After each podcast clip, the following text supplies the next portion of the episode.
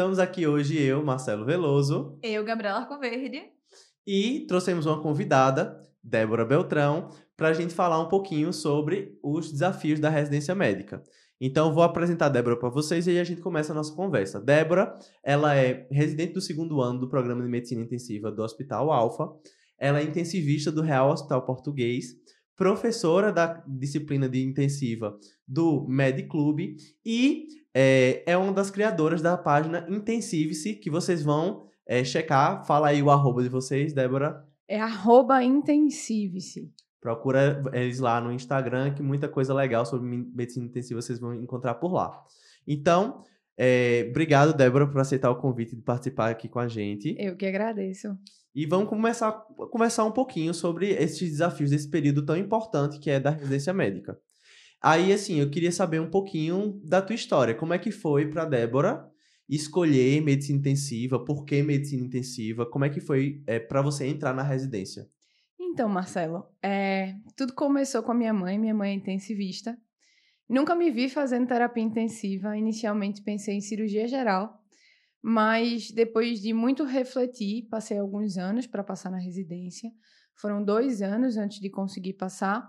E aí terminei escolhendo medicina intensiva e hoje é minha grande paixão. É... A gente sabe. é uma área que eu gosto muito de trabalhar, o paciente grave, assim, a gente devolver o paciente para a família, para mim, é tudo, é tudo que há, é tudo que há. A residência não é um caminho difícil e a gente está aqui para conversar exatamente sobre esse caminho.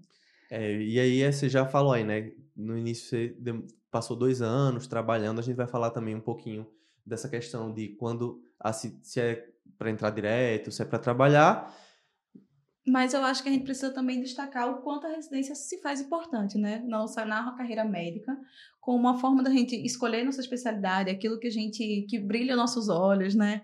Aquilo que, que faz a gente ser, né, o que a gente quer ser, a gente escolheu medicina por um motivo, né, e a gente perseguir ele na especialização. Então acaba que a residência médica é um momento para você seguir isso, seguir o que você gosta, seguir e com a residência você consegue se posicionar no mercado de forma Gabi, assim, Gabi é, é conhecida aqui no podcast como a rainha das polêmicas. E aí eu acho que já, já a gente já, já começou com uma, é, já é uma polêmica aí. A gente sabe que, assim, por questões de geração e por questões de dificuldade de acesso, a gente sabe que a, a, a residência é um período difícil, é um período puxado, mas tem muita gente que hoje em dia tem optado por não fazer a residência, fazer especializações, o que é que você acha sobre isso? Qual, qual a sua, sua opinião mundo, em sendo residente? Vocês duas isso. sendo E assim, residentes. no mundo da, da, terapia intensiva, vou aproveitar a nossa convidada, né? No mundo da terapia intensiva, que eu acho que tem muito, uma gama de especializações, de pós-graduações na terapia intensiva, né? Teve um, é uma, um destaque muito grande agora com o Covid, né? Isso. Né? E assim, as residências também de terapia intensiva, né? Deixaram de ser é, uma sub de clínica para ser acesso direto. Então, tudo isso é, ajuda, né? No, na residência médica? Como é que você vê isso? A questão da especialização e a residência médica na área de intensiva. É, acreditem ou não, inicialmente eu achava que eu não ia fazer residência. Quando eu tentei cirurgia geral, que não consegui passar, eu disse: pra que residência? Mas é, a gente descobre sendo residente a importância da residência, tá, gente? É, principalmente em terapia intensiva, a gente aprende é, que tem certas coisas durante a residência que fazem a gente, ser, a gente ter mais segurança no tratamento do paciente grave. Que terapia intensiva é muito mais do que a gente funcionar, entubar, da gente saber iniciar noradrenalina, vasopressina. É, é, muita fisiologia, é como se fosse a clínica médica do paciente grave. E a gente precisa entender é, os caminhos das doenças da terapia intensiva para a gente tratar o paciente da forma correta. Então, a residência me trouxe muito conhecimento sobre a fisiologia do paciente. E eu sinto que se eu não estivesse fazendo a residência de terapia intensiva, a qualidade do meu serviço para com o paciente grave não seria essa que eu consigo dar hoje em dia. Então, não me arrependo, inclusive acho a residência é, para todas as especialidades é essencial, porque a gente aprende muitas coisas além do tratamento do paciente. A gente aprende a se comunicar, a gente aprende a melhorar o nosso, o nosso tanto o nosso pessoal quanto o nosso profissional. para que a gente consiga, junto com a equipe multidisciplinar, atender o paciente da melhor forma possível. E eu acho que a, a residência também se faz importante para a gente aprender a lidar com as adversidades. Porque, assim, são várias. Muitas, né? São momentos de estresse, são adversidades o tempo inteiro. E, assim, isso é importante também a gente passar por esses momentos na nossa vida profissional. Que lá na frente também vão acontecer e a gente já vai ter essa bagagem, né? De como lidar com isso. E, assim, é aquela coisa, né? Não tem como a gente comparar uma pessoa que vai fazer uma pós-graduação, um curso ou qualquer coisa que seja, com uma pessoa que vai fazer residência médica que está ali com uma carga horária de 60 horas semanais, às vezes mais, né? É, diante de pessoas que já passaram por esse processo, de teoricamente pessoas que são qualificadas e que vão ajudar a guiar você ali na sua construção profissional. Né? Então, Sim. por isso que é considerado aí na, na literatura da educação médica como o padrão ouro de formação do, do, especialista é a residência médica. E eu acho que a pós-graduação ou eh, os cursos de especialização, eles têm sua vez, mas não para você ser o especialista, né? Mas para você se aprofundar naquele conhecimento, de você poder discutir melhor com as outras especialidades. Mas assim, cada, cada um vai ter seu momento e seu, sua função, né? Isso. Eu acho que para ser especialista, acaba que a residência é importante. E para a clínica médica, eu sinto que as pessoas nem não valorizam. É, assim, nem especialização as pessoas buscam, né? Eu as acho que, que acreditam... na medicina intensiva também tem muito isso. É. Acho que são duas áreas muito afins, porque se você para para pensar, são duas áreas que quando recém-formado, né, o cara termina ali a faculdade de medicina, ele consegue empregos para dar plantões de plantões de clínica médica, evoluções de clínica médica ou plantões de intensiva. Isso tem mudado, né? Principalmente agora, depois da, da pandemia. Isso foi uma coisa que, é, para intensiva, né? Teve essa reviravolta e a, a especialidade dela cresceu muito e apareceu muito, principalmente para o leigo. Mas é, eu tenho essa impressão que a pessoa se sente preparada, quando na verdade é completamente diferente a visão do intensivista e do recém-formado que está dando plantão intensivo. Isso. Isso. do generalista, né, com o intensivista, do, com o clínico. do generalista com o clínico, porque é, os leigos têm até a visão de que você sai da faculdade clínico, é. né, que não é bem isso, não, né, bem a gente isso. precisa de um, de um longo caminho para se tornar um clínico e ainda para se tornar um bom clínico maior ainda. Então a gente já vai trazer outro ponto polêmico. Terminamos a faculdade, tá? Eu vou decidir que não quero fazer residência. E aí, para onde é que a gente vai? Porque aí esse é outro questionamento, né? Tá, tudo bem, eu me formei. Eu não vou dar plantão, eu, eu, o que é que eu vou fazer, né? Porque você sai generalista. Será que o plantão de intensiva, por exemplo, na UTI, é o melhor lugar para ser recém-formado? Bom, assim, é, na minha vivência, porque eu tenho muita vivência com muito recém-formado na UTI, já que eu sou residente, então eu vivo dentro das UTIs e a gente consegue ter contato com muito plantonista recém-formado, a gente, a gente vê a dificuldade na, no plantão. Porque algumas coisas que fazem parte do plantonista, do intensivista, não só do diarista, é, a gente vê que falta um pouquinho no recém-formado. O, o plantão na terapia intensiva, ele pode se assemelhar um pouco ao plantão da urgência. É, mas existe um, uma grande diferença. O plantonista que está lá na urgência, ele só vai estabilizar o doente e vai mandar ele para a UTI. Então, a UTI, ela é responsável por uma coisa. Ou o paciente ele vai morrer ou ele vai voltar para casa. Então, assim, a gente tem o, o papel, o plantonista e o diarista. Então, o plantonista também tem um papel de tratar o doente e não só resolver as De intercorrências. conduzir, de manejar, né? De, de ter aquela visão longitudinal do paciente, E né? global, Não né? pontual. E global, Global. isso. E aí o que acontece é que a gente vê coisas como o plantonista esperando o diarista para resolver certas coisas que fazem parte do plantonista, que é papel do plantonista. Um exemplo, assim, o paciente ele tem uma hipercalemia e ele precisa dialisar. Aí fica esperando o diarista Pra passar para definir a indicador. diálise. Tu acredita que eu já, já, já tive situação de esperar, chegar e o cara tá esperando o diarista para definir intubação? Bom, eu me deparei com isso recentemente. É, é, é meio bizarro, mas acontece. Acontece. E aí, assim, é, não é, esse não é o papel do plantonista. O plantonista ele não está ali para poder esperar o diarista, que é intensivista, para resolver o paciente. É, eu mesma dou plantão de, de terapia intensiva, de UTI. Então, quando o meu diarista chega, eu já tenho uma UTI na minha mão. Eu já passei o ultrassom do doente, eu já avaliei o paciente, eu já, é, já fiz aquilo que eu podia fazer antes do diarista chegar. E o diarista ele está lá para resolver certas pontualidades é, que fazem parte da, do, da condução do doente. Do tipo cuidado assim, mais transversal, mais longitudinal, né? Que você, o plantonista é mais transversal ali, né? Exatamente, mas é, o cuidado do paciente ele vai muito mais além do que se passa na cabeça das pessoas, sabe? É um cuidado que é, é preciso que seja feito por um especialista. Então, assim, a gente é, vê que em São Paulo é um pouco diferente daqui em Pernambuco, né? A gente tem é, UTIs que só intensivistas que trabalham, nas UTIs.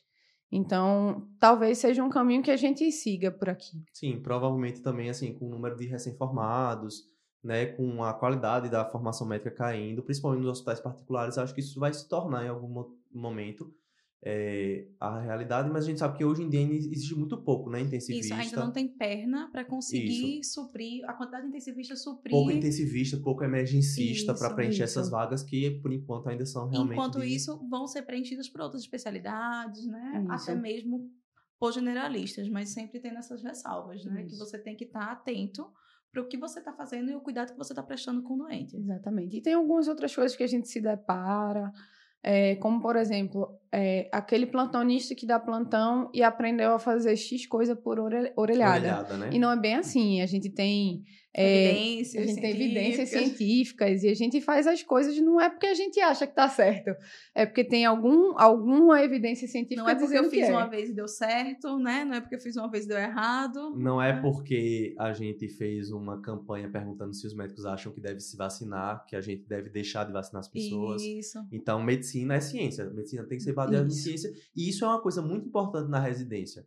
Que aí entra já um pouquinho no R1, né? É, você está saindo do momento que você era doutorando, né? Que você, a gente chama doutorando aqui em Pernambuco, né? Um interno. Isso. É, que você não tinha tantas responsabilidades. Você é médico agora.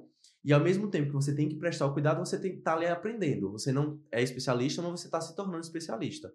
E é isso, né? Não é só você repetir a conduta. Você tem que estudar e você tem que ser crítico. Isso. Né? Débora rodou com a gente na clínica médica, né? Num dos, dos rodízios que é da intensiva. E, é, assim, sempre teve esse perfil de questionar desde o primeiro dia.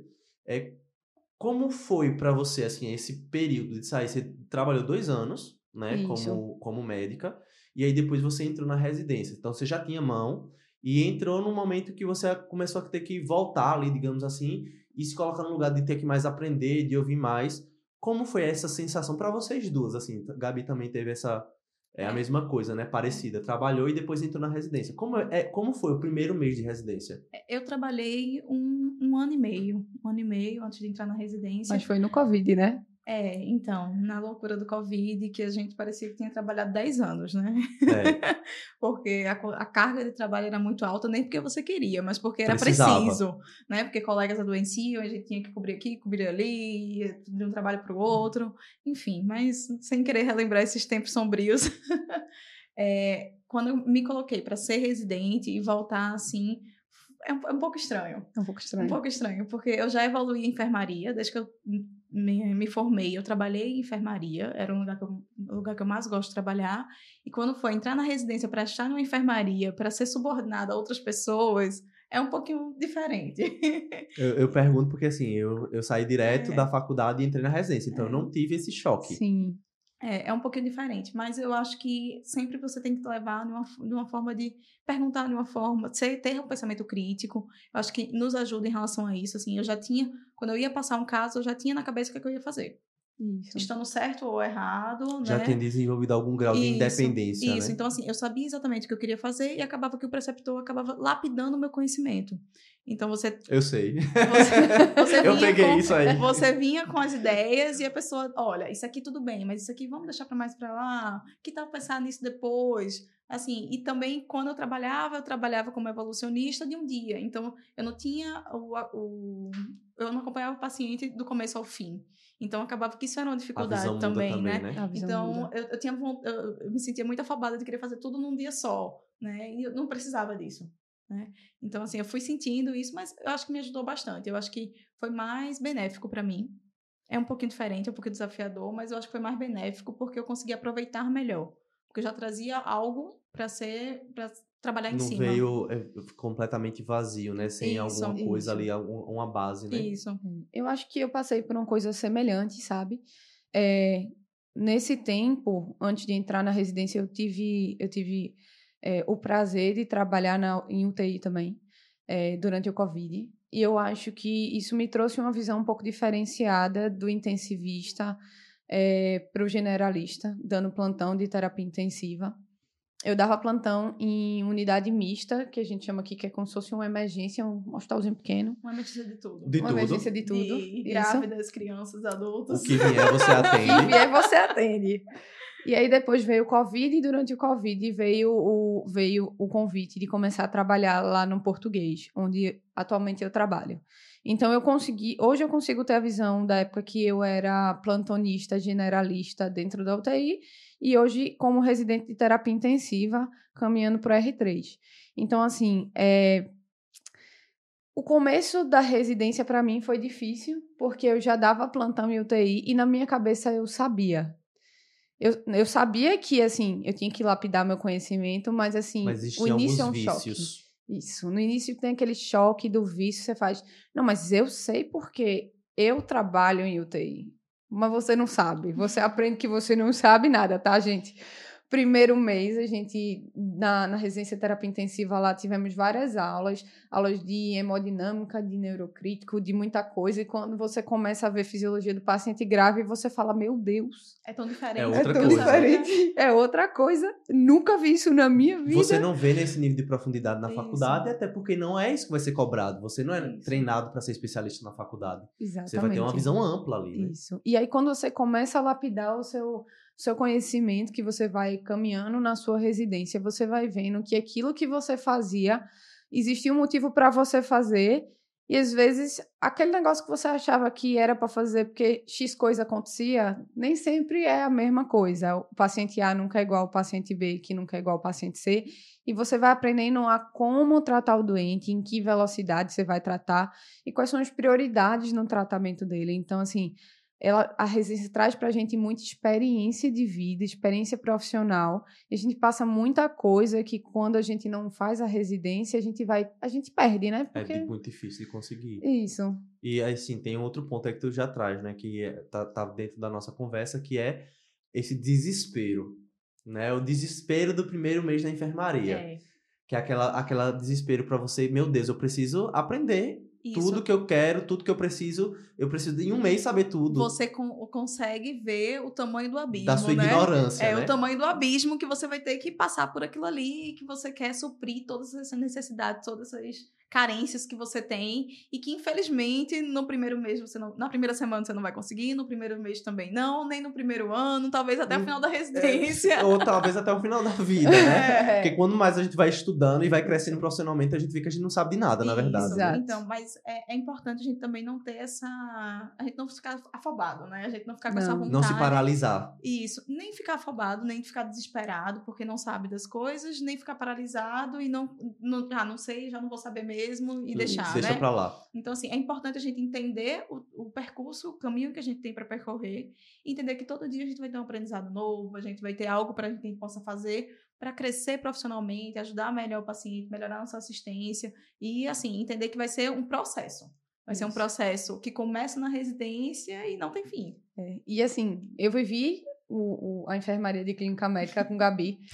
E, né, e Com momentos vivi- bem desafiadores, Bem inclusive. Pra quem tá em casa e não sabe o contexto, um dos RUs da gente desistiu da residência. Foi. E eram. Vocês estavam em três, não era? Na Em três. enfermaria. Isso. E aí ficaram só as duas desesperadíssimas lá, porque tiveram que absor- absorver a demanda do colega que Na desistiu. verdade, estávamos em quatro. E ficaram em Ficamos- três, E né? ficamos em Isso. três. Ele desistiu no final de semana antes que ele ia ser o final de semana que ele ia trabalhar. Era. As três com trabalho, inclusive. Isso. Eita, que, olha, era uma Ai. choradeira, cada uma. Eu olhava pra casa, ia passar a visita, tava cada um com cara de defunto diferente, né? De choro. Pronto. Mas deu certo. Mas deu Deu certo. Falando certo. nisso, falando nisso, eu acho que é importante a gente falar um pouquinho sobre isso também, sobre trabalho, né? Trabalho na residência. Sim. Porque Tra- o trabalho fora a residência, isso, da o trabalho da residência e fora da residência. Porque Isso. sabemos, pegamos até, pegamos O- até o extrato valores, bancário aqui. valores. Valores. O, o- a bolsa líquida, ela fica 3.644 e E 42 centavos. centavos. E 54 com 42 centavos. Então, assim, é um valor que é insuficiente, né? Eu acho que todo mundo aqui concorda que é insuficiente para a gente fazer residência em grandes centros, morar sozinho, que já, você já tá, terminou a faculdade. Geralmente, tá na... a maioria Isso. é o perfil é esse. Vai sair. Porque uma coisa Isso. você tá falando com seus pais. Isso. Você não tem, mas aí, você sai de casa, você vai ter que pagar aluguel. Vem gente você que vai vem ter, hora, né? Contas, vai né? ter que ter conta, vai ter que ter energia, vai ter que comprar roupa, você vai ter que assumiu, pagar curso. Você assumiu compromissos, né? A partir do momento que você se forma, você assume compromissos. Muita gente tem contas. fiéis aí para pagar, né? Isso. Da faculdade, financiamento. Então, assim, acaba que esse valor acaba sendo insuficiente. Bem e a gente precisa é, correr por fora, né? Isso. Fazer trabalhos além da residência. E quais são os cuidados que, vo que vocês acham que é importante a gente ter? Você, Marcelo, como preceptor, o que é que você sente aí das, dos residentes, Cara, quando precisam trabalhar fora? Quais são os cara, cuidados que a gente tem que ter? Eu, olha, eu tenho vi duas visões, né? É, Não tem muito tempo que eu deixei de ser residente, ou talvez tenha, não sei, prefiro não nem contar. Mas na minha residência, é, no final do R2, eu tive um episódio de burnout, porque foi na época da pandemia, né? Então eu recebi uma pandemia no meu braço, quando no momento que a gente esperava, né, no R2 a gente espera que fosse mais tranquilo, foi o caos. É, e aí, além das 60 horas da residência, né? Tinha ali a rotina de enfermaria, tinha um plantão da residência. Eu era plantonista de UTI, de, um, de uma UTI neurológica, lá no, no Pelópidas. Eu dava é, 12 horas de plantão e assumi mais 24 horas de plantão no português, ou seja, eu dava 36 horas de plantão. Loucura. Até Loucura. um belo dia, até um belo dia que eu estava saindo da UTI, de uma para outra, e começou uma dispneia, não sei o que, enfim. Resumindo a história, eu acabei sendo internado. Eu saí do português, tipo assim, de 7 horas como plantonista. Quando foi no outro dia, o diarista que tinha passado comigo me viu lá como paciente, porque eu fiz um infra de ST difuso, é, pensaram em pericardite, em TEP, enfim, eu internei, fiz tudo que é exame, deu tudo negativo, era só só estresse, burnout. Nossa. E aí, assim, é, eu tinha esse contexto, eu era de fora, precisava manter, eu já era casado, é, meu marido não trabalhava na época, né? Tinha minhas dívidas para pagar, eu vim de uma família é, um pouco abastada, então, assim, tinha que trabalhar, não tinha o que fazer. É, mas agora, enquanto coordenador, enquanto preceptor, eu vejo, e olhando para trás para mim também, eu vejo como isso impactou na minha tanto na minha saúde mental, principalmente, sem sombra de dúvida, mas também na minha qualidade de formação técnica. E que é uma coisa que a gente não para para pensar quando a gente está na residência, é que você nunca mais vai fazer isso de novo. Você nunca mais vai fazer residência de clínica de novo, você nunca mais vai fazer residência intensiva, e você nunca mais vai ter a semana só fazendo aquilo, só se dedicando àquilo, e com pessoas ali para lhe supervisionar. Mesmo que você se dedique a estudar depois, não é a mesma coisa. E essa é uma das minhas preocupações com, com vocês que dão, que dão plantão, que trabalham fora, que é o tempo para poder descansar, para poder estudar e para resolver as coisas da vida, porque você continua sendo filha, você continua sendo esposa ou namorada, você continua sendo uma pessoa com suas demandas. Então a gente precisa ter sempre esse cuidado, né? Com o trabalho que a gente vai arrumar na residência, porque acaba que eventualmente a gente vai precisar, né? Eu Acho que são é a exceção, É as- raro. as- os residentes É que não raro. precisam trabalhar e que os pais conseguem dar essa ajuda, o pai, familiares, maridos, que conseguem dar essa ajuda, né? Não é sempre que a gente consegue. Então, quando a gente for precisar trabalhar, a gente tem que ter muito cuidado com as nossas escolhas. A gente precisa ter cu- cuidado na nossa escolha do nosso plantão, a escolha do nosso trabalho. Porque lembrando que a medicina nos permite trabalhar de diversas formas. Não Sim. necessariamente dando plantão de emergência, não necessariamente dando plantão de UTI, mas existe a evolução de enfermaria, existem outros trabalhos, Consultório, né? isso, Existe consultório, visita domiciliar. Olha, Da Débora aí aula. dando, sendo professora. Então, assim, existem, existem várias formas para a gente conseguir essa renda extra, não necessariamente com o trabalho. Então, dá prioridade a um trabalho que não seja tão exaustivo, né? Dá hum, exaustivo fisicamente e mentalmente, né? Não lhe tire de eixo. Isso. Isso. Outra coisa que é muito importante é a questão do deslocamento, que muitas vezes a gente não pensa. Então, assim, todo o tempo do residente é muito precioso. É. Pra gente estar gastando com, seja Trânsito. assim, uma hora de trânsito, meia hora de trânsito por dia. Isso E o trânsito tá cada vez pior, né? é, mas assim, isso influencia na, na nossa vida, no tempo que a gente podia estar usando para descansar, para ter 10 minutos de, de paz interior. de música e ficar tranquila. Risos nervosos. De assistir uma série que você gosta, de ter um momento de autocuidado que acaba se perdendo por momentos de trânsito, de deslocamento. Então, quando for escolher um trabalho na residência, procure um trabalho que seja mais tranquilo, que seja menos complexo, demande menos de você, mesmo que você ganhe um pouquinho menos. E é, um exemplo disso são os plantões Cinderela, né? Que você sai de Sim. meia-noite. Então, assim, procure esses trabalhos menos cansativos e que sempre próximos, ou onde você trabalha, que no caso a residência, ou onde você mora. Isso aí vai ajudar a diminuir essa exaustão, diminuir esse cansaço e lhe permitir ter um desempenho melhor na residência. E às vezes trabalhar até mesmo no próprio hospital que você faz residência, né? A É gente sabe boa. que isso depende muito de hospital para hospital, tem, né? tem regulações. Tem é, hospital que permite, isso, tem hospital que não permite. Inclusive, tem hospital que durante a prova de residência no edital já diz que você não pode trabalhar durante a residência. Isso. Então é importante, quando for escolher a residência, se programar em relação a isso, né? Para depois você não passar, preciso trabalhar e não posso. Uhum. É, em São Paulo isso é bem comum, aqui em Recife eu não, não conheço Eu também nenhuma. não conheço. Ia depender da residência. Tem uma, uma amiga minha que ela fez residência de clínica médica no Sírio. No R1 ela disse que era impossível trabalhar, porque assim, a carga de, de trabalho na residência de lá era grande. muito maior do que 60 horas semanais.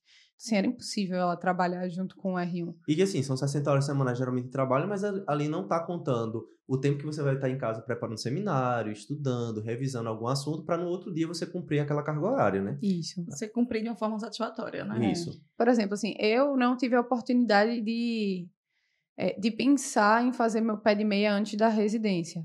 Eu tinha porque eu tinha trabalhado já dois anos antes de entrar na residência.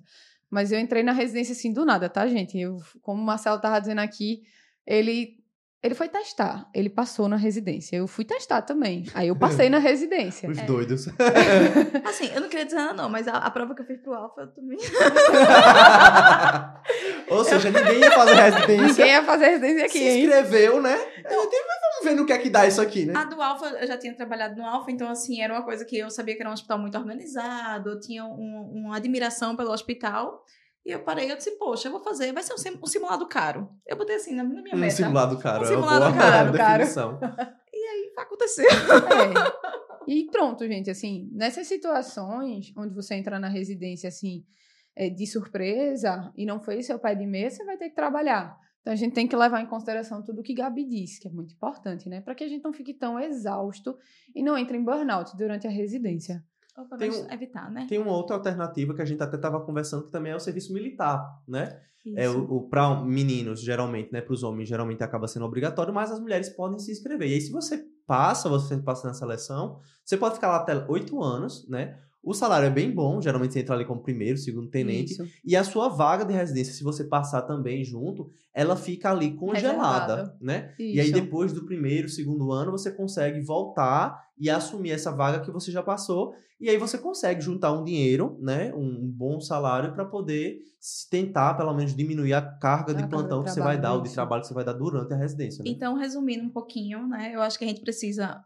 Pensou em entrar na residência, né? É uma, uma perspectiva sua. Então, se prepare financeiramente para isso, né? É se programar, né? É, Acho que a palavra é, é. essa. Se programar. se programa é. financeiramente. Se você pretende entrar direto da faculdade, veja é, formas de renda extra durante a faculdade. Eu acho que é uma coisa que pode ajudar. Hoje em dia é bem, Isso. é Bem bem, factível. isso, bem factível. Né? Info, infotrabalhos, info, infoprodutos, trabalho para empresas, isso acontece, né?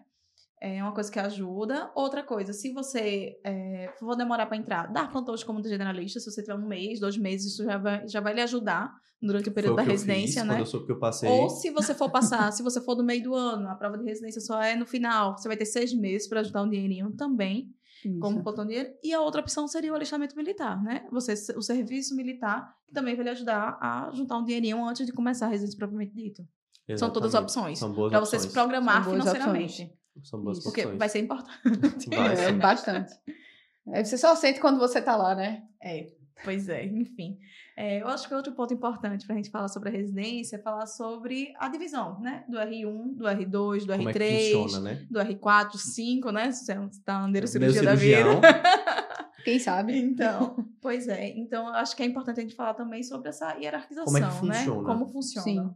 Como é que você vê, Marcelo, você como staff, essa divisão de tarefas? Veja, é, acho que é muito parecido. Assim, vocês já estão. É, Débora já tá indo pro R3, você já tá terminando, vai virar Uhum. clínica daqui a, a meses, a dias, na verdade, né? Dias. Semanas. Dias. É, É que eu lhe digo os dias exatos, eu tenho aqui. é, obrigado, Gabi, pela parte que me toca. Ela vai abandonar a gente, mentira. É, então, de forma geral, o programa ele é construído de uma forma em que você vai ganhando autonomia ao longo do programa, né? E ao mesmo tempo que você ganha autonomia, você deixa o trabalho, ele deixa de ser mais braçal, né? Então a intensidade do trabalho ela diminui em quantidade, mas ela aumenta em complexidade e em responsabilidade. Não sei se é exatamente assim como, como você se sente, mas geralmente você chega ali como R1, você tá meio perdido, você vai evoluir os pacientes ali meio sem saber o que tá fazendo, e ao longo do R1, quando você vai se tornando R2, é, principalmente no R2, na maioria dos serviços, é, pelo menos na clínica médica é assim, você tem uma quantidade menor de pacientes, mas você começa a ter outras responsabilidades, né? Como é, supervisionar o seu é, R-, né? Que a gente chama aqui, né? O, o resident que está abaixo de você num, num, ano mais novo, e assumir outras responsabilidades. Então, ter contato mais com gestão, com a parte de educação propriamente dita, geralmente com aquela parte mais intelectual, de propor conduta, é, nas especialidades cirúrgicas, os, o grau de dificuldade dos procedimentos eles vão aumentando também, enquanto que as responsabilidades na enfermaria de evoluir os pacientes elas vão diminuindo. E, obviamente, quando a gente vai cobrar alguma coisa que deu errado, a primeira pessoa que a gente vai cobrar é o R2, depois o R1 e depois o interno, né?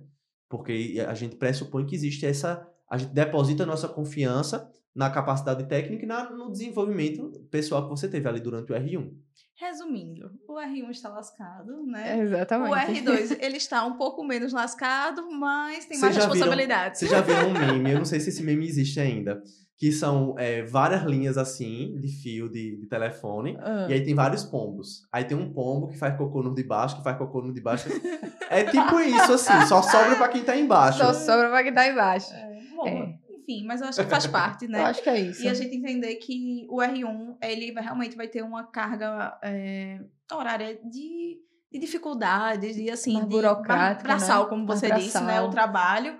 E depois o R2 vai, você vai trocar. O trabalho vai continuar sendo grande, né? Assim, vai continuar sendo desafiador. Mas, é Mas a tipo, forma né? com, que é, com, com que você é cobrado é diferente, Isso. né? E a forma com que você começa a ser trabalhado é diferente. Você começa a assumir mais responsabilidades complexas, né? A partir que você vai crescendo na residência e vai seguindo. E a gente da terapia intensiva é um pouco diferente, né, gente? Porque como é acesso direto, o R1 da gente é geral. A gente roda clínica médica, cirurgia, Anestésio, Anestésio, né? é, o que vocês imaginarem, a gente roda é, imagem. Então, assim, o R1 não é na UTI.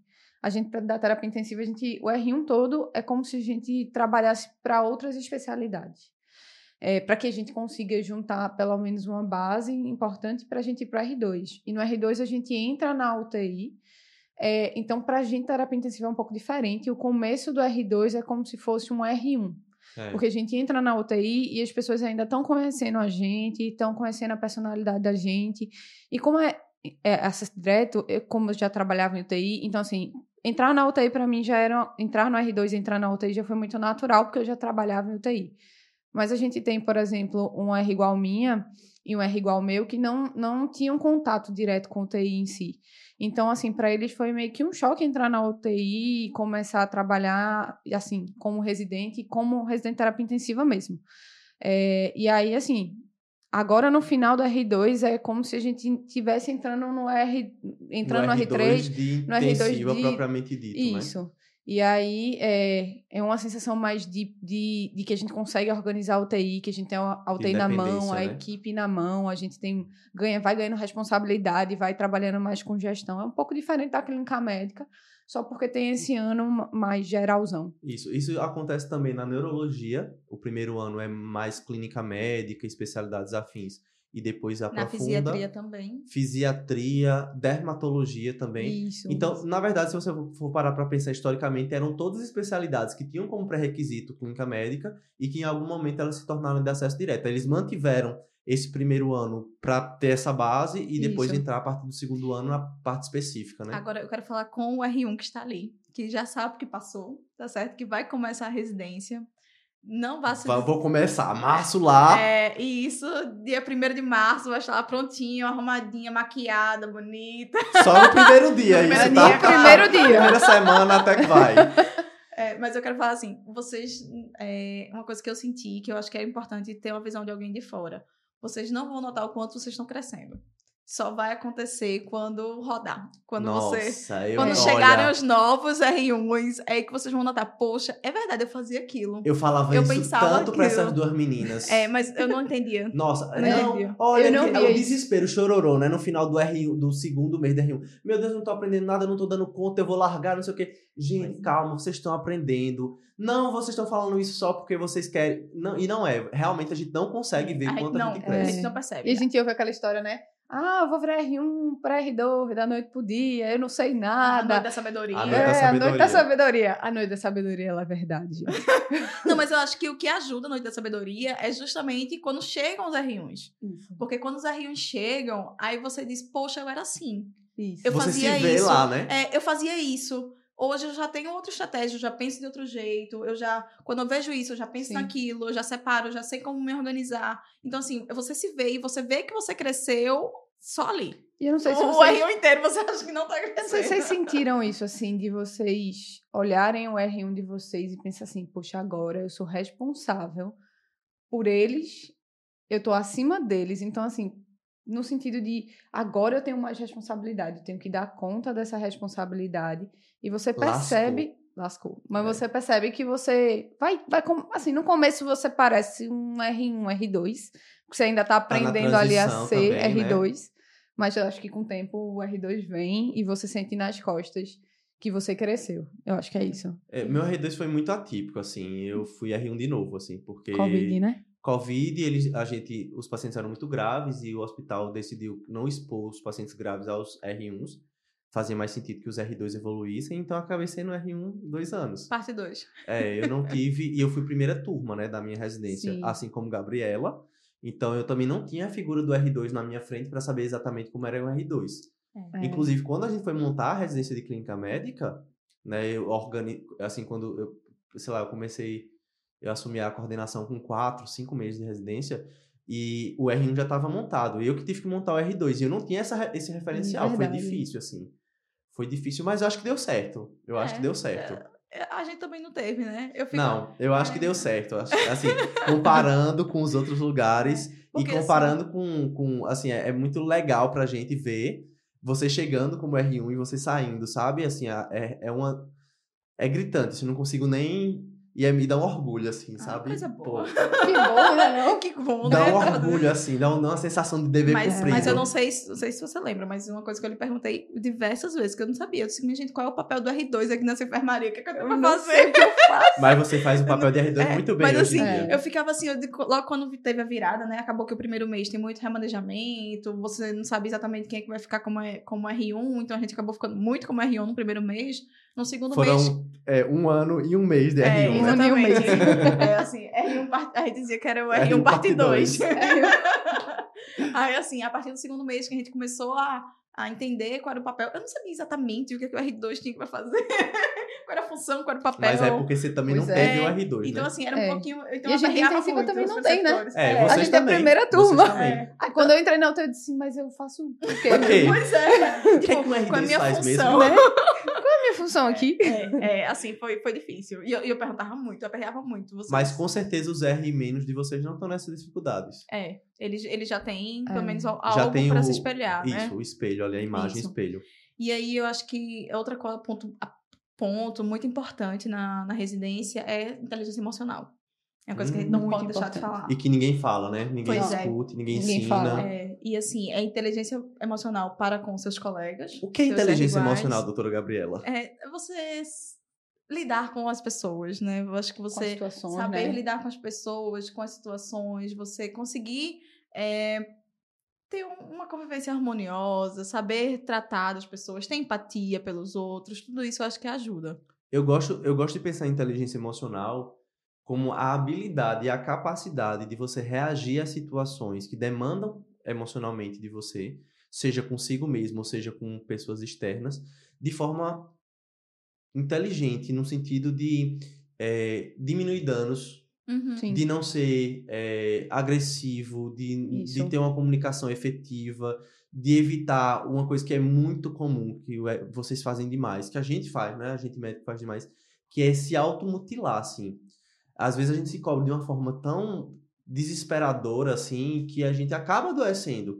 E às vezes é, é aquela coisa que eu falo, ah, tá, ó, quando você tá ali falando com seu R2, seu R igual, com seu R1, você fala, oh, não, não precisa, etc. Você tem compaixão, você acolhe. Mas quando você pensa nos seus erros, nas- no que você não tá fazendo certo, você geralmente não é tão legal consigo mesmo, né? Uhum. Uhum. É Então verdade. isso é uma coisa bem importante que a gente precisa desenvolver. Sim. E assim, e é, aprender a lidar tanto com os seus R iguais, né? Ou seus R, né? Seus colegas de residência, seus preceptores, também é uma coisa muito importante. Aprender a lidar também com a equipe multiprofissional. Muito importante. Né? E com os pacientes, acompanhantes, são, são todas situações muito desafiadoras que a gente passa na residência e que a gente passa de uma forma intensiva, né? De uma forma muito é, intensa.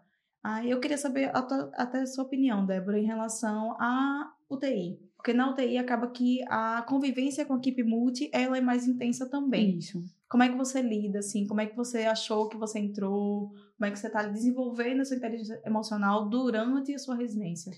É, a gente no R1, como eu disse, a gente roda em tudo que é lugar, né? Então a gente roda com várias equipes. O que dificulta a vida um pouquinho da gente que roda assim em vários hospitais. A gente é, na residência da gente a gente não roda no mesmo hospital. O hospital da gente tem algumas especialidades, mas não tem todas, então a gente precisa muito rodar fora em outros hospitais.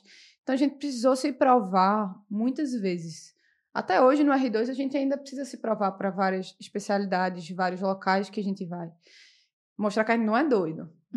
aí É o primeiro passo. É o primeiro passo. E aí é Tem bom senso. E bom senso. e aí assim, é, a comunicação não violenta é muito importante. A inteligência emocional é muito importante porque a gente vai se deparar com situações onde as pessoas vão olhar para a cara da gente, elas vão rir, vão dizer: "Tá, mas você é só residente, cadê o médico?" Hum. Então, Difícil. é Ai, muito ai. difícil. Até hoje eu me deparo muito com isso. Então, assim, as pessoas duvidam da sua habilidade porque elas não lhe conhecem. conhecem.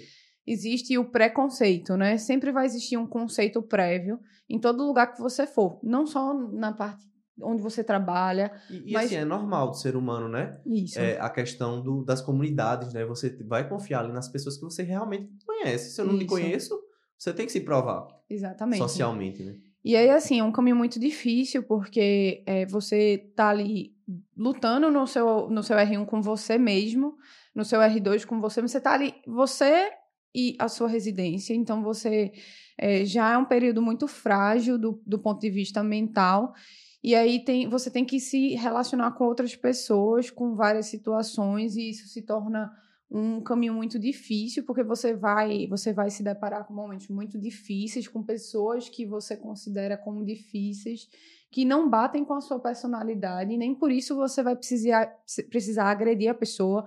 Ou bater de Apesar- frente. Ou bater Ou de apesar frente, da- se desgastar. Isso. Isso. Ou apesar da, da é, apesar da pessoa vir e, e- e lhe degradar ou lhe fazer mal, algum mal, você não precisa ir contra ela. Isso envolve muito comunicação não violenta, você ter inteligência emocional, entender que é, uma coisa que uma coisa que um, uma, é, uma staff minha diz muito, uma amiga minha diz muito, é que é, o que as pessoas falam pra você diz muito sobre elas e mais muito do pouco que elas, mais do que você. muito mais do que você. Com certeza. Então você sabe os seus valores, você sabe o seu posicionamento, você sabe é, o que qual, qual a sua proposta ali, então você não precisa se trocar com a pessoa. Sim. E na UTI a gente tem muito isso de, de multidisciplinaridade, porque a gente tem várias especialidades num lugar só. Eu acho que esse crescimento profissional e pessoal do ponto de vista emocional é um crescimento que a gente que eu acho assim, de verdade, eu vejo muito eu e Gabi assim, porque a gente a gente é R igual, né, tipo É assim, isso. R2, a gente tá nesse caminho que eu vejo quando a gente começou e eu vejo onde a gente tá. E eu vejo que a gente cresceu muito como pessoa. E hoje eu eu sou uma pessoa muito mais tranquila. Eu sou uma pessoa que tenho. Eu tenho minhas opiniões e meus valores. E eu, eu acho que eu consigo hoje me colocar muito melhor do que eu consegui anteriormente, provar meu ponto. E existem algumas batalhas que você não vai ganhar. Não. E elas não valem ser. Elas, não vale você batalhar por essas E batalhas e gastar sua energia. E, e se desgastar emocionalmente, né? Isso.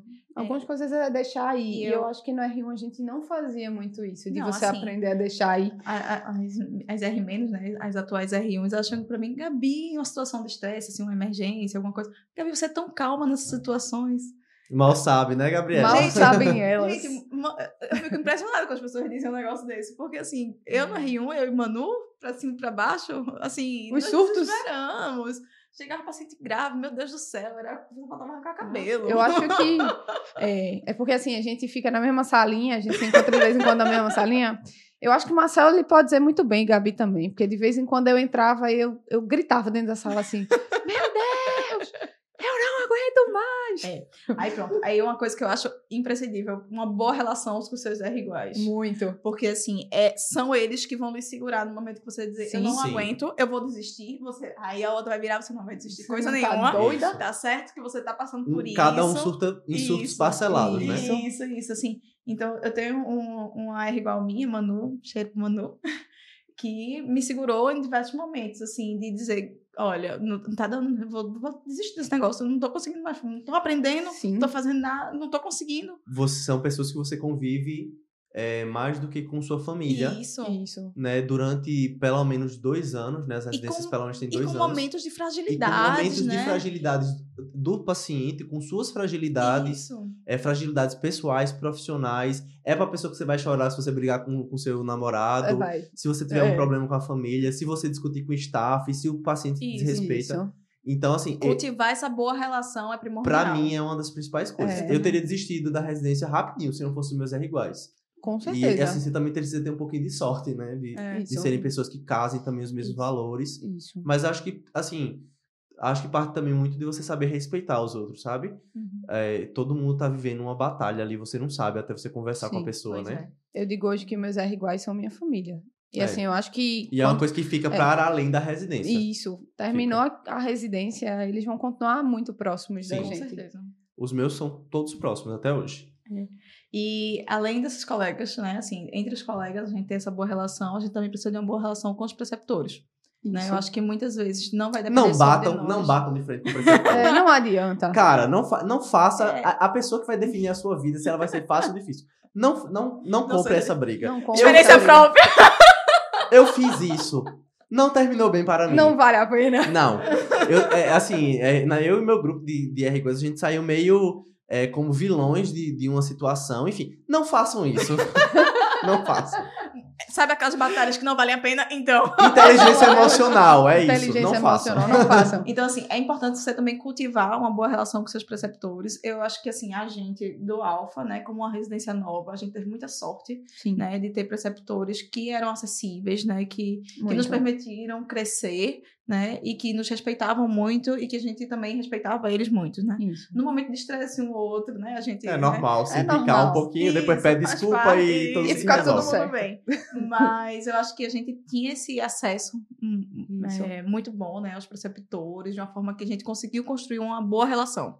E que é importante para o crescimento do conhecimento, o crescimento pessoal também, Isso. e que vai além de ser um, um, um chefe e um subordinado, né? Ele vai ser seu amigo, às vezes vira amizade, Sim, né? sim, Você leva sim. pro resto da vida eu aquela falo pessoa. isso, eu falo assim, assim, no primeiro dia de R1, se a gente desse daqui amigo, tudo bem. Seria excelente, né? Não, não é a intenção do programa, não é essa, mas, pô, a gente tá no ambiente de trabalho, vai Isso. passar dois anos aguentando a cara um do outro. Isso. Você sabe, cê, chuta aí, qual vocês acham, assim, que é o maior fator durante a residência que o, o residente experimenta que aumenta o risco dele ter burnout?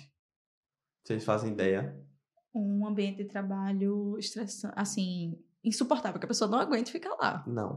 É não? É não. Eu achava que era isso. Eu acho que é assim, É, uma, assim, uma, um dif- uma ambiente- dificuldade de relação com a equipe. Não. Não. É, a- os estudos colocam, a maioria assim, muda um pouquinho, né, de- dependendo de onde você está vendo, mas o que a literatura mais coloca como fator de risco para adoecimento é a falta de sentimento de pertencimento. Ah, eu tava falando isso recentemente. Quando você não consegue se, é, se Se pertencer pertencer. àquele serviço, você não consegue entender, se entender como parte de um grupo. Naquele, esse esse é o, o maior fator de risco para você desenvolver burnout na Isso, residência. isso vai depender dos seus colegas, É. seus iguais, né? Dos Dos seus preceptores, preceptores, da equipe de enfermagem, equipe, de isso. Confesso- Vai além de todo mundo, né? Confesso que tive É um experiência no ambiente, R1 assim. realmente. É um ambiente. É. É, Tive então, experiência assim, no R1 assim. E a Então- vontade de Negativa, realmente né? é negativa. A, a vontade realmente é de desistir, porque você não.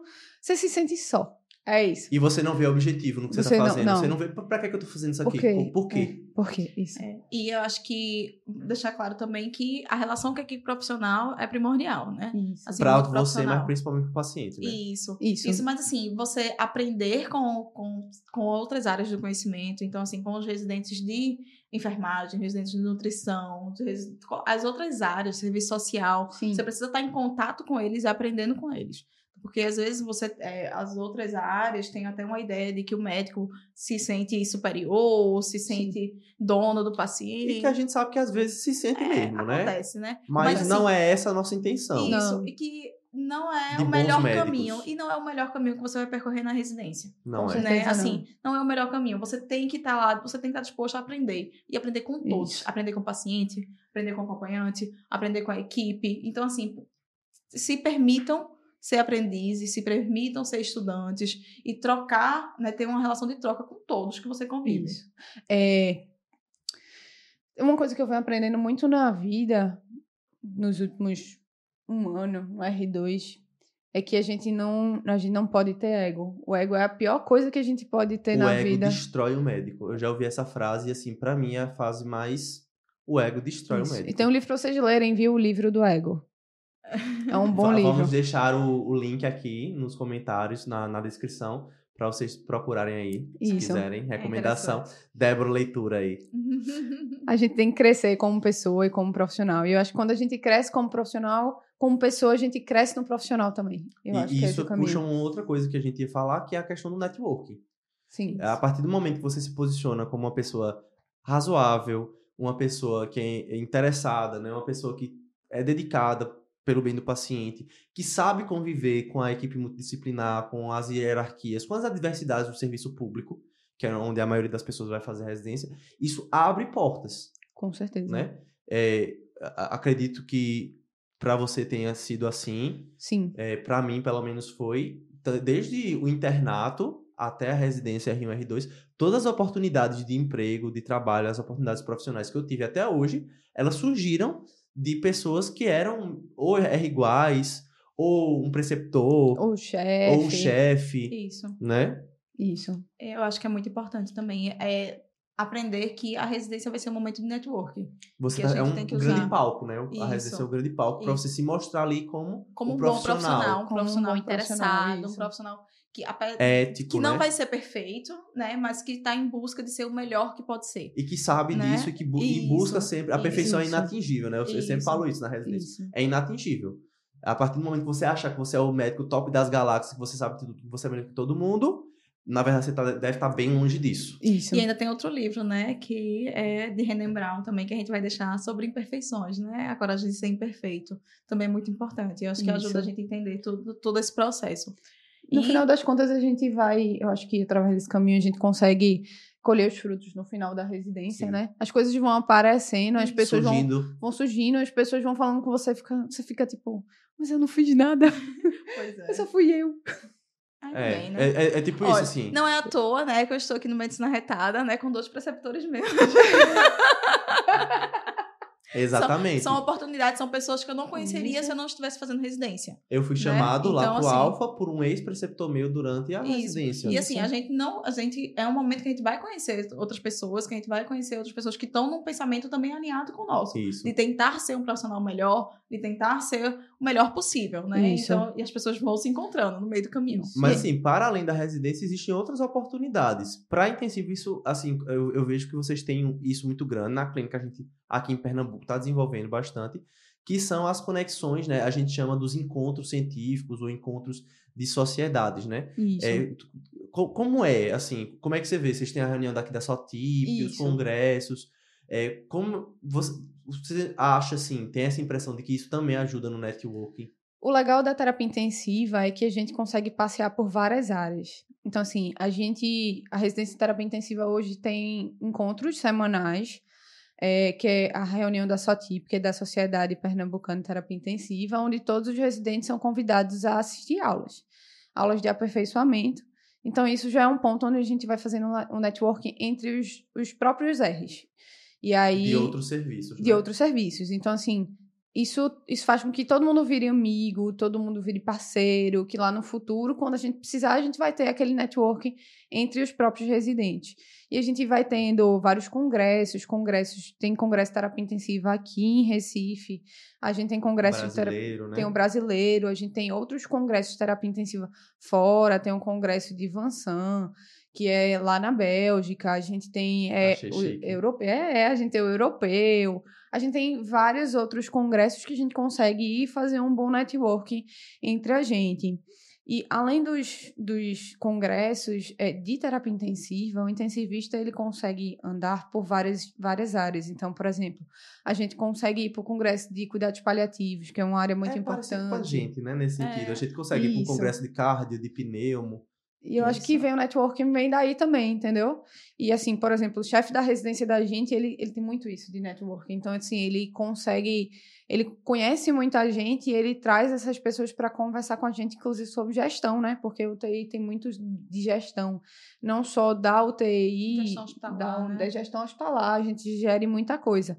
Então, assim, o chefe da gente, ele traz muito isso da, da- do networking, da gestão, e a gente vem aprendendo com ele essa questão, sabe? Então, é bastante importante. E os encontros científicos, né, são importantes na residência, né, mas também a questão de pesquisa, né? Eu acho que é uma coisa que também a residência abre os olhos da gente para isso, Sim, né? muito importante. Para levar PCR, né? O trabalho, o famoso trabalho Pois de é. conclusão da é. residência. Maravilhoso, Mas não só super PCR, tranquilo. Mas eu acho que abrir os olhos para a pesquisa também, para você apresentar nos congressos, para você estar em, em destaque também nos Isso. congressos, seja pernambucano, seja brasileiro, né? E precisa ter um pouquinho de cara de pau, né? Às vezes você fala, meu Deus, Isso. mas eu sou residente do primeiro ano, aí vou lá para um congresso brasileiro e vou me meter de perguntar uma coisa na aula lá do cara que é referência. Sim, né? Assim, vai lá, pergunta, depois, se tem vergonha, né? No meio de todo mundo, chega depois, fala, ó, manda um e-mail, assisti tua aula, fiquei com tal dúvida. Porque isso mostra o interesse e às vezes é uma dúvida pertinente e aquele cara vai, vai lembrar de você, né? Em algum Sim. momento, essa conexão ela pode ser oportuna, pode criar laços e pode levar para situações, verdade. para oportunidades que a gente às vezes nem imagina, né? Isso. Pronto, eu acho que para finalizar, eu acho que a gente tem que lembrar de uma coisa, assim, que a residência é um momento muito desafiador. que a Muito. gente vai passar por muitas dificuldades, mas a gente tem que lembrar também de se cuidar. Né? Eu acho que é crescente, né? O número de o aumento de burnout, o número de, de pacientes, de residentes que viram pacientes, né? Exato. De saúde mental. Então a gente precisa a gente, Depressão, a ansiedade, gente tá, né? acaba- tá passando agora pelo janeiro, janeiro branco, né? Então, assim, tem, estar atento à saúde mental e sempre ter um tempo para você, ter um tempo de autocuidado. Claro, você não vai conseguir ter o mesmo tempo que você tinha na faculdade, o tempo que você tinha como você trabalhava. Então, assim, você vai ter que adaptar aquilo que você fazia, que você gostava, para o tempo que você vai ter na residência. Mas não deixar de ter momentos de autocuidado. É muito É importante. muito importante. Para Seja- cuidar de terceiros, a gente precisa cuidar da gente Da gente primeiro. mesmo. Isso. Se a gente não tá Isso. bem, a gente não vai conseguir dar o melhor de, da gente também pelo, pelo outro, O né? autocuidado pode ser um exercício físico que você faça, pode ser uma skincare que você faça à noite, pode ser uma hidratação no cabelo, pode ser, Sair com os amigos. pode ser sair, Pode ser uma comidinha ali isso, diferente. Uma, uma comfort food, né? É, Pegar Então, um final de assim, semana que você não tiver evoluindo e viajar. É, ah, eu não tenho um final de semana, eu tenho um dia. Aproveita esse aproveite. Tem uma isso. hora, aproveite. Certo. Então, assim, aproveita Isso. esses pedacinhos, porque eles vão ser importantes para você aguentar a barra da residência. Isso. E assim, precisa saber também gerenciar um pouco o tempo, né? É, uma coisa que às vezes eu vejo muita dificuldade é aproveitar aqueles espaços, aqueles gaps ali que você tá, às vezes, sem nada, fazer é. nada na residência, porque tem sim, tem momentos que você tá ocioso jogando conversa fora. Às vezes, se você. Mas a conversa fora, às vezes, é necessária. É, pra mas então, aí você, em- você tem que ser inteligente. Por quê?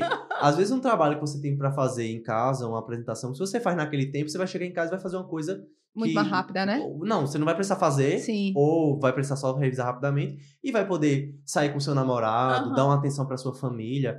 É, eu acho que é um momento de priorizar, né? Priorizar a sua formação, de saber que você vai ter que abrir mão de outras coisas, mas você não precisa abrir completamente, né? Isso. Sim. E aí, lembrando que o estudo na residência é um pouquinho diferente, né? É. Então, assim, você vai estar muito mais na prática, você vai estar imerso naquilo ali, e você não vai ter, assim, ah, eu vou separar três horas do meu dia para estudar. São alíquotas, né? ter. São São 15 alíquotas, minutos assim. que. vo- Ah, tem, surgiu a dúvida ali, pega o celular, É. pega o computador, E, pesquisa. assim, e eu, eu acho que uma, uma forma hora. de você aproveitar para estudar na residência, um, o que eu achei que funcionou para mim, era assim, tá bom, eu tô com tal paciente com tal doença, eu não vou estudar a doença inteira. Eu vou estudar minha dúvida Isso. daquela doença para aquele paciente. Isso. Entendeu? Então, assim, eu fiquei na dúvida qual era o tratamento. Deixa eu dar uma lida aí. O que, que é o tratamento?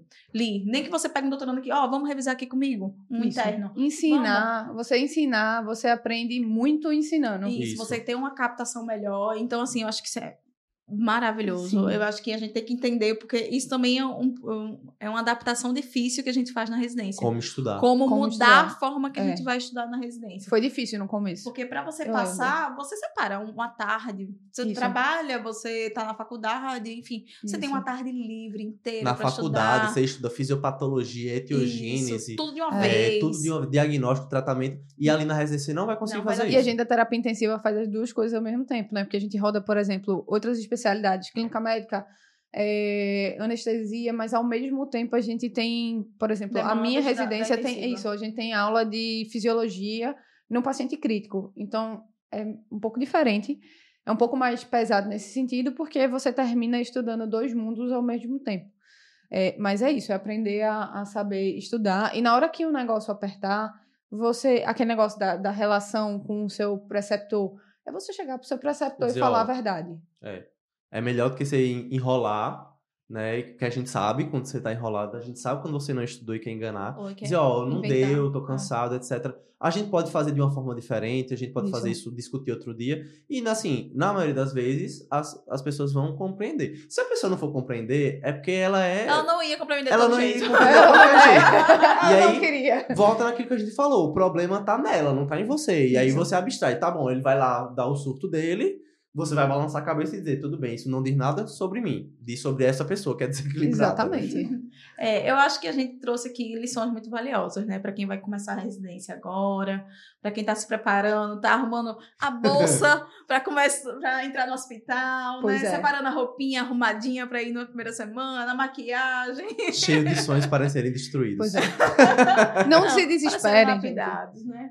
O segredo é não se desesperar, É, né, assim, gente? as- dá, dá Tudo tempo ao passa, tempo. tudo, tudo passa. passa. A residência passa. Dá tempo ao tempo, aproveitar os pequenos momentos e usar todas essas dicas que a gente Isso. deu para vocês. Tentar aproveitar Isso. o, o É. caos. E o pra- começo pode ser e difícil, o né? caminho, né? Assim, a beleza do caminho, né? Não é só pensar também que você só vai ser feliz quando você for especialista, você, porque Isso. se você pensava na faculdade, ah, eu só vou ser feliz quando acabar a faculdade, só vou aproveitar a vida quando acabar a faculdade, só vou aproveitar quando acabar a residência. Chegando aí, você vai morrer e, E não aí vai ter feito morre nada. nunca foi E não é. Então, assim, aproveita também o, o que você conseguir. Aproveite o caminho, Isso. aproveite as conexões que você vai fazer, aproveite o conhecimento que você vai adquirir, porque E assim, às vezes a gente tá lá no meio, a gente nem pensa, mas é, esses momentos de aperreio, de estresse, que parece que o mundo vai acabar, depois se tornam boas histórias pra gente rir, Sim. lembrar e tirar onda. é, eu acho que eu ainda não cheguei nesse momento de rir, não.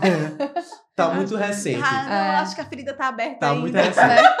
E aquele negócio, né? Você lembrar que no começo vai ser difícil, que sua vida muda, né, minha É. gente? E Você sai de um momento X para outro momento Y, onde você, por exemplo, a gente que, que entra é, Depois, de, depois trabalhar. de trabalhar, né? A gente perde muito tempo livre. Então, é como se morresse um pedaço da sua vida. Você É. trabalha mais, ganha menos, É. leva mais Isso. esporro, é difícil.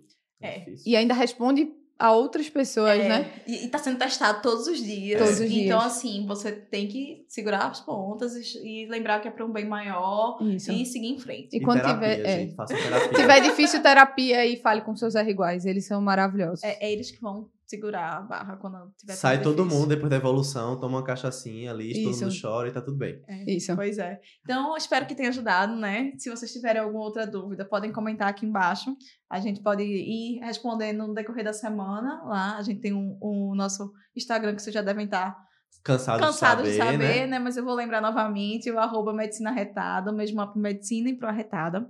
E lá vocês podem trazer um pouquinho essas dúvidas de como, vai, como é ser residente, como se preparar, quais são as dificuldades que vocês estão passando como residente. Podem mandar lá na DM pra gente. É, podem desabafar com a Pode gente. desabafar, não É. tem problema. A gente vai estar lá pra ajudar, tá certo? Sigam também o Instagram dos meninos, né, do Intensive-se, o arroba Intensive-se, não é isso, Débora? Isso. É, eles vão falar lá de medicina intensiva, etc. Espero a gente poder trazê-los novamente em algum momento pra gente falar sobre algum tema da intensiva, que eu sei Vamos que sim. vocês são top, né? Queria agradecer mais uma vez. Eu que o- agradeço. a presença, o tempo de estar aqui com a gente. Acho que foi é, muito valiosa a, a- a experiência, a- o ponto de vista.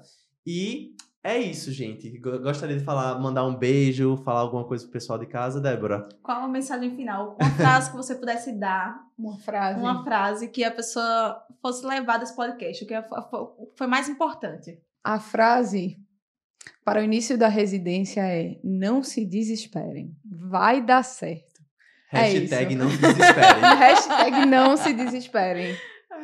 Então é isso, pessoal. Muito obrigado pela, pelo, por vocês estarem aqui com a gente mais esse episódio, mais uma semana. A gente se encontra aqui na próxima semana com mais episódios do Clube Arretado. Um cheiro e tchau! Tchau, tchau.